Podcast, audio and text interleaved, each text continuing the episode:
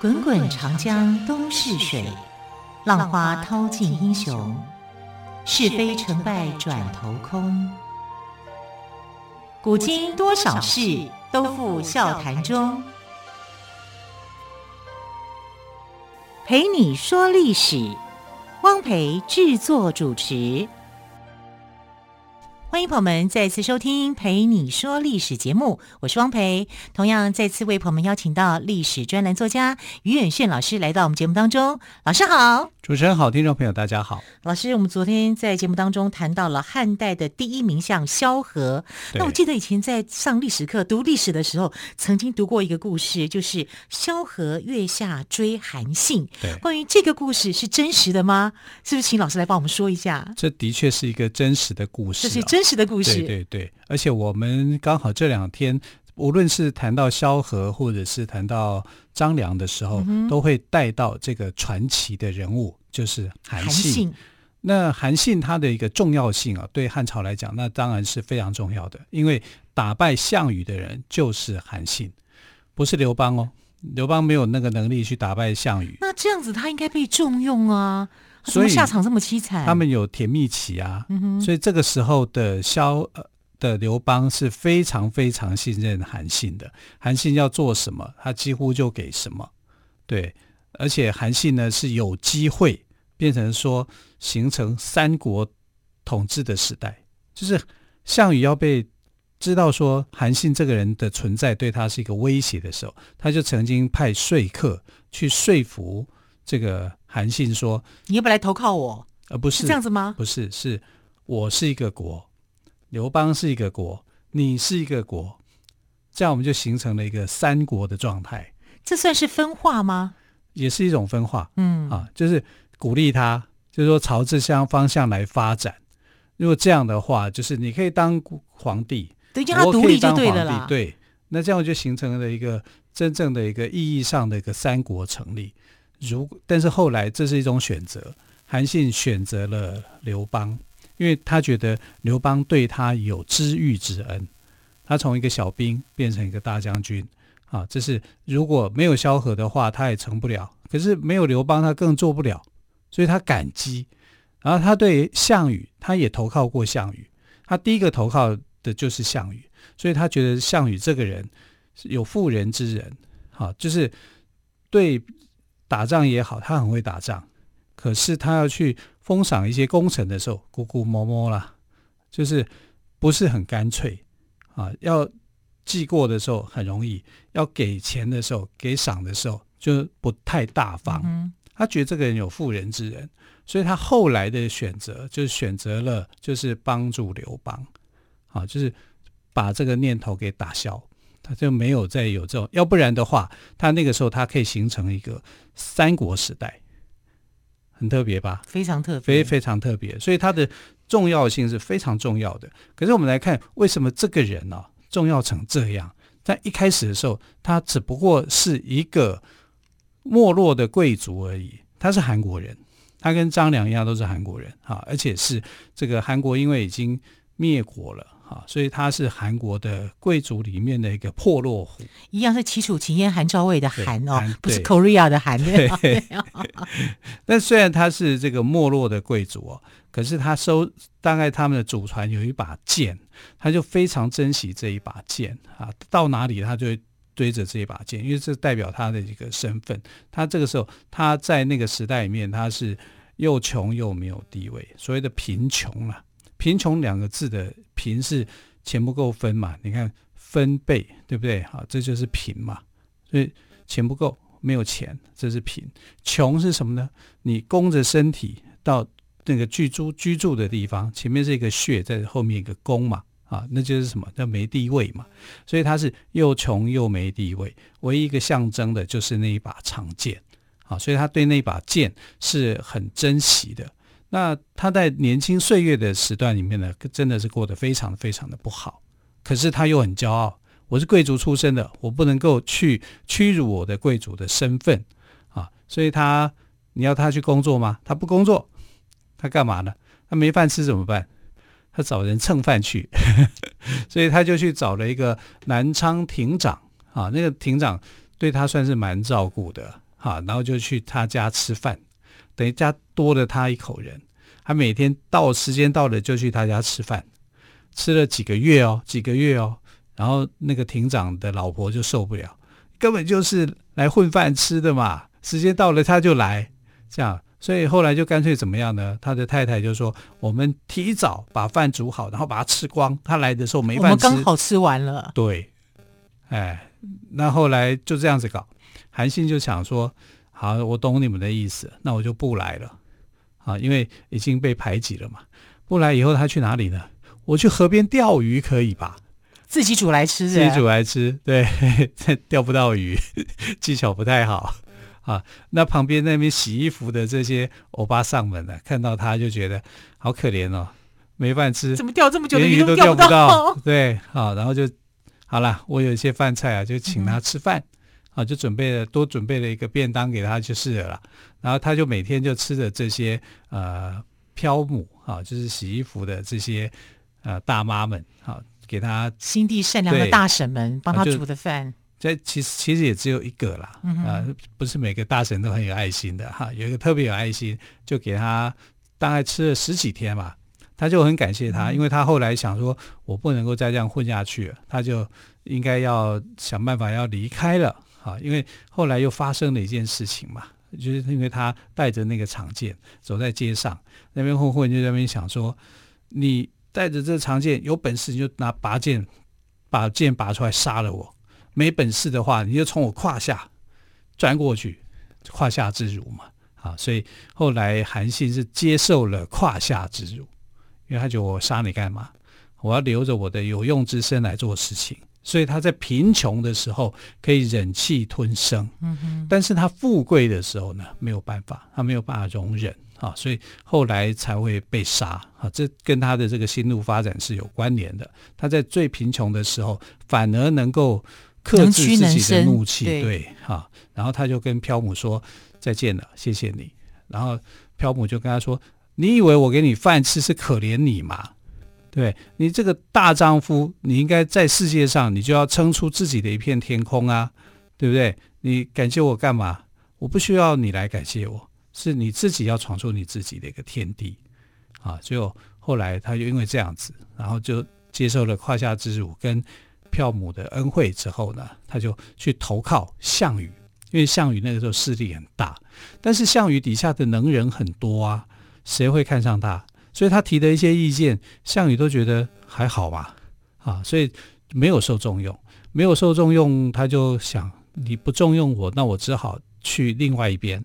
他就到了刘邦这边，刘邦每天见面的人也很多啊。你一个小兵，我懒得理你啊，也不管他啊。所以他常常就是呃，项羽那边得不到真正的，他没有办法发展到刘邦也没有啊。那怎么办？怎么办？他甚至有一次快被杀掉啊，因为呃他在主管一个案子的时候啊，被波及。认为说他有贪污啊，然后就要把他杀掉，等于犯了罪了，要判军法。那一波这一波里面是很多人被杀，杀到第十三个，他是第十四个啊，前面都被砍头了。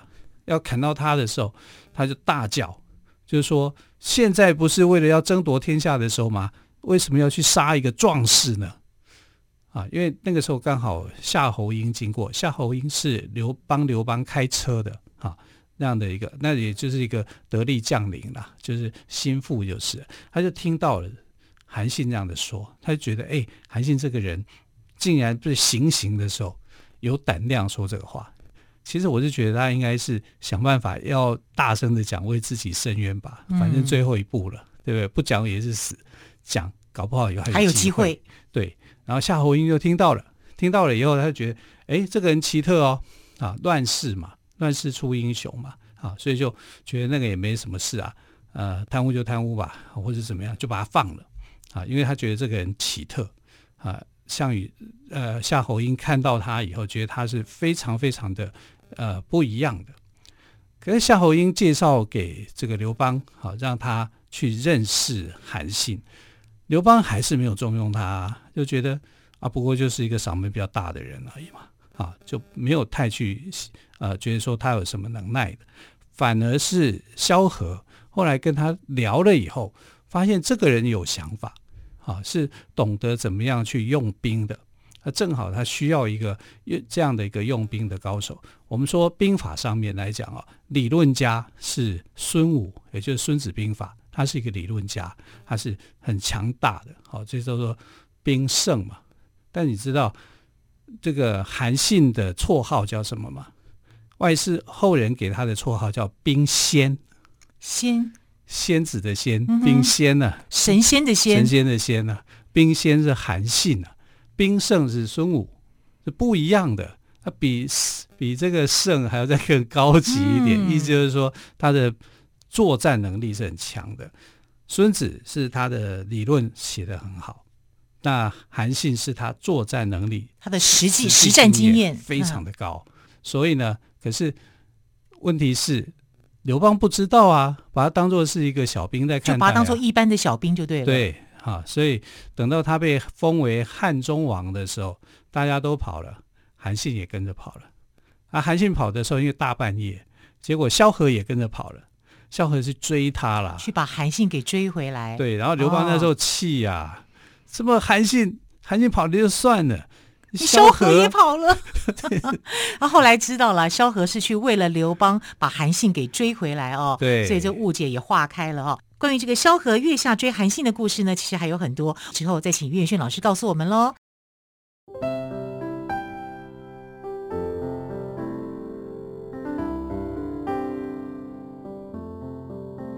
听见台北的声音，拥有颗热情的心，有爱与梦想的电台。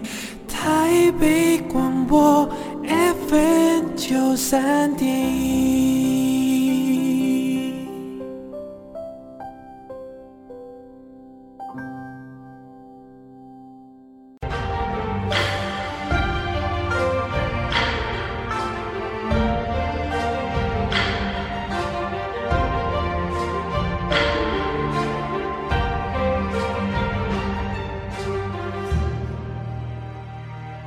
这里是台北广播电台陪你说历史节目。今天特别来宾于远炫老师谈到的是萧何月下追韩信的故事哦。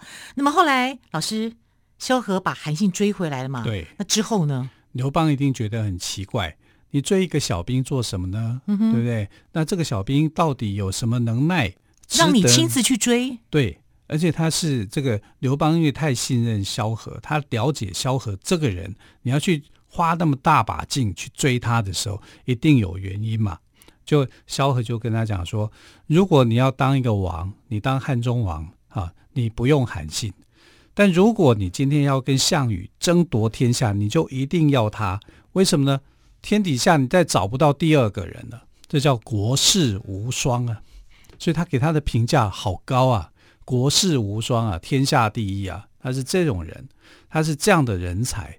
哇！如果你是刘邦，你听到“国士无双”这样的一个称号用在韩信的时候，你会不会觉得自己我巴不得把这个人才送上来？我要我要让他来去就当他的当大将军，我一定要重用他。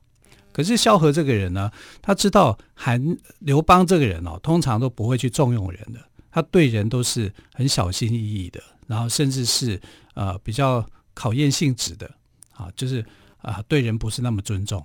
好吧，那你就当大将军吧。哦，不可以。如果你用韩信也是这种大呼小叫的那种方式，他不会帮你好好做事。那你要怎么样？你要很尊敬他啊，要用非常隆重的方式来处理，不可以随便封啊，随便封没有诚意。你要展现你的诚意。所以这个萧何跟他讲了两个重点：第一个，他是国士无双，天下再也找不到第二个人。那再来，这个人你要非常礼遇的方式来对待他，让他觉得啊、呃，你你重用他，你是真心诚意的重用他。哦，刘邦这时候在想，你提这两个条件真的是太夸张了 啊！可是还是照做了，照做了啊！可见他多信任萧何。对，这时候的大家的关系，其实他也信任韩信啊，嗯、因为韩信的第一炮的业绩就是这种。就是帮他打破那个困局，因为他被困在汉中啊，所以他用明修栈道、暗度陈仓的这种方式。哦、这是韩信做到的，这是韩信做到的。哇，很厉害，很厉害。韩信真的，为什么大家叫兵仙呢？嗯，就是像仙人一样，啊，他对打仗，他真的是高手。你只要有部队给他，他就会打仗，啊，所以后来刘邦对他的猜忌程度是一个兵都不给他，就是他后来称王，然后变淮阴侯的时候，就只是空名，因为他知道，如果他是要统领部队，他谁就会遭殃。他人多也可以控制，人少也可以控制，而且因为韩信太会打仗了，对，百万的将。百万兵他也可以带，所以他就说：“我带兵呢，叫做多多益善，多多益善就这样来的。”哦，啊，说那刘邦呢，刘邦没办法带兵，但是他可以，就算百万兵给他带，他也没有问题。好，越多越好，他知道怎么样去打。所以你我们看到后来的他的整个战果，哈，就是除了这个出关哈跟。项羽争夺天下之外呢，他还用这种背水一战的方式击败了项羽的二十万赵军。赵军是强大的哦，他能够把赵军给打败，而且二十万呢，二十万大军。对，然后用十面埋伏的方式，啊，四面楚歌来瓦解项羽的士气。项羽的部队是很能打仗的，可是他用了心理战，我把你给包围起来，包围起来以后干嘛呢？我唱了楚国的歌曲，啊，四方来自四方都在唱楚国的歌曲。那你楚军这些楚楚国江东子弟听到这个歌的时候，你一点战力都没有，就被瓦解了。这个心理战用得太成功了，他不只是打仗，啊，面对面的打仗，还用心理战去瓦解掉了这个项羽的军心。哇，这个韩信太强了，韩信很强，好，所以。不是刘邦打赢的，是韩信打赢的啊！所以这刘邦的时候后来称王的时候，最害怕的就是韩信。嗯哼，好，为什么？你看，一功臣，功臣功高震主啊，所以他他功劳太大了，他不会像张良那样，张良就是我只要一个小地方留就可以了，但是呢。呃，这个韩信他要大地方，我要齐国，我要当齐王，我打仗的时候要。他有一股霸气嘛，霸气啊，嗯，对。然后后来他就，呃，你不能当王啊，呃，我给你当王，但是后来你会越当越小，从齐王变楚王，楚王也还是一个大区域，可是后来就削弱他的兵权，不跟不能给他带兵，让他变成淮阴侯。一个从王变成侯，对。那我要是韩信的话，我会觉得受屈辱哎。是啊，所以他这个过程，你看他年轻的时候，他可以忍受屈辱，可是他成名以后，天下闻名以后，反而受不了屈辱啊。所以忍气吞声有时候真的是需要的。如果你能够这个时候借己用人的话，说不定又是另外一种局面。像张良一样去练个仙吗？因为张良没野心啊，他的目的已经达到了嘛。我想要建立一个好的国家嘛，我认为的君主不错的君主在这里成型了嘛，他的愿望已经达成了。可是对韩信来说，我可能野心是膨胀的，我可以取代的啊，所以他有这个野心。那刘邦也在防他的野心嘛，因为他怕。怕韩信这个人啊，不敢给他带兵，然后用想方设法就是要害死他。所以你知道，当他被吕后啊还有萧何骗到宫廷里面，在长乐宫里面被杀的时候，他临死之前呢说了三个字，这三个字叫什么？我不服。嗯哼，哎，这个是是他心里头最大的一个怨恨啊！我帮你建立了江山。帮你汉朝打下了天下。项羽是我打败的，对啊，不是你。项羽多难打呀，项羽是啊，是他打的啊，他的他的外号叫兵仙呐、啊。但、嗯、是当然那个时候还没有这个外号产生了，是后人后人帮他取的。对，但你就会知道说他打仗的方式真的神鬼莫测啊。如果项羽早知道用了这个韩信的话，哪有刘邦的份啊？啊，所以。他应该就是，但是项羽这个人就是所向无敌啊，所以他就太高估自己啊。他旁边有一个很好的军师叫范增，可是他没有用范增，反而是在鸿门宴里面啊，范增希望说他赶快就把刘邦给杀掉，但是项羽没有下手，没有下手以后呢，反而就变成了楚汉相争，然后最后的结果竟然是被最弱的那个刘邦，刘邦他本来最瞧不起的，对啊。结果是这样，弱势大赢家，争得了这个局面。对，好，那这里面看到的就是韩信这个人的功劳。而韩信之后呢，其实就非常的委屈啊。我每次读到类似这样子的故事，我都会很难过。嗯，我总觉得这些立下汗马功劳的、最有功劳的人，往往都是被皇帝第一个杀的人。那以后谁要为这些君主卖命呢？对呀，啊。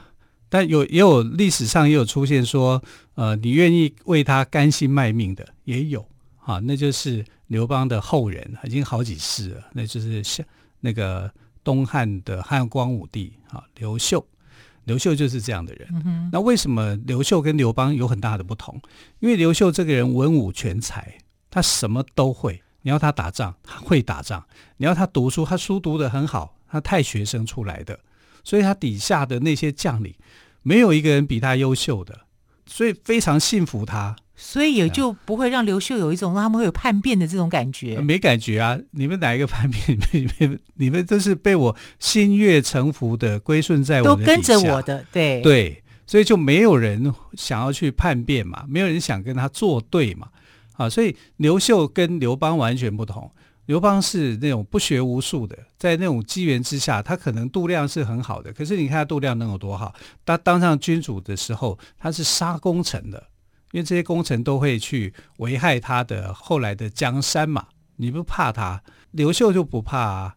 你们这些功臣，我喜欢你们还都已经来不及了。他对功臣非常的好，那功臣没有人想要去背叛他的，就是为他卖命。啊，所以我们看到两种君主不同的典型。就如果你是像刘秀那样的君主的话，你会深受爱戴的。可是呢，相对的，刘秀底下的这些将领啊，没有人记得他是谁呀？读历史读过就算了，因为没有太多事迹留下来。不像刘邦的这些将领，每个人都跟他反对，每个人都很强，不管是英布啊、彭越啊、韩信啊，每个都这么强。好，所以就在历史上留名，留就留得特别的灿烂。那刘秀的这些将领们就被皇帝的个人光环给遮断了。好，韩信呢以十面埋伏的计策困项羽在垓下这个地方哦，最后逼得项羽在乌江自刎，终结了楚汉相争的局面，也帮助刘邦称帝得到天下。所以我们说，没有萧何就没有韩信。好，时间的关系，非常谢谢岳远逊老师今天跟我们说萧何月下追韩信的故事。老师，谢谢喽，亲爱的朋友，明天再会，拜拜。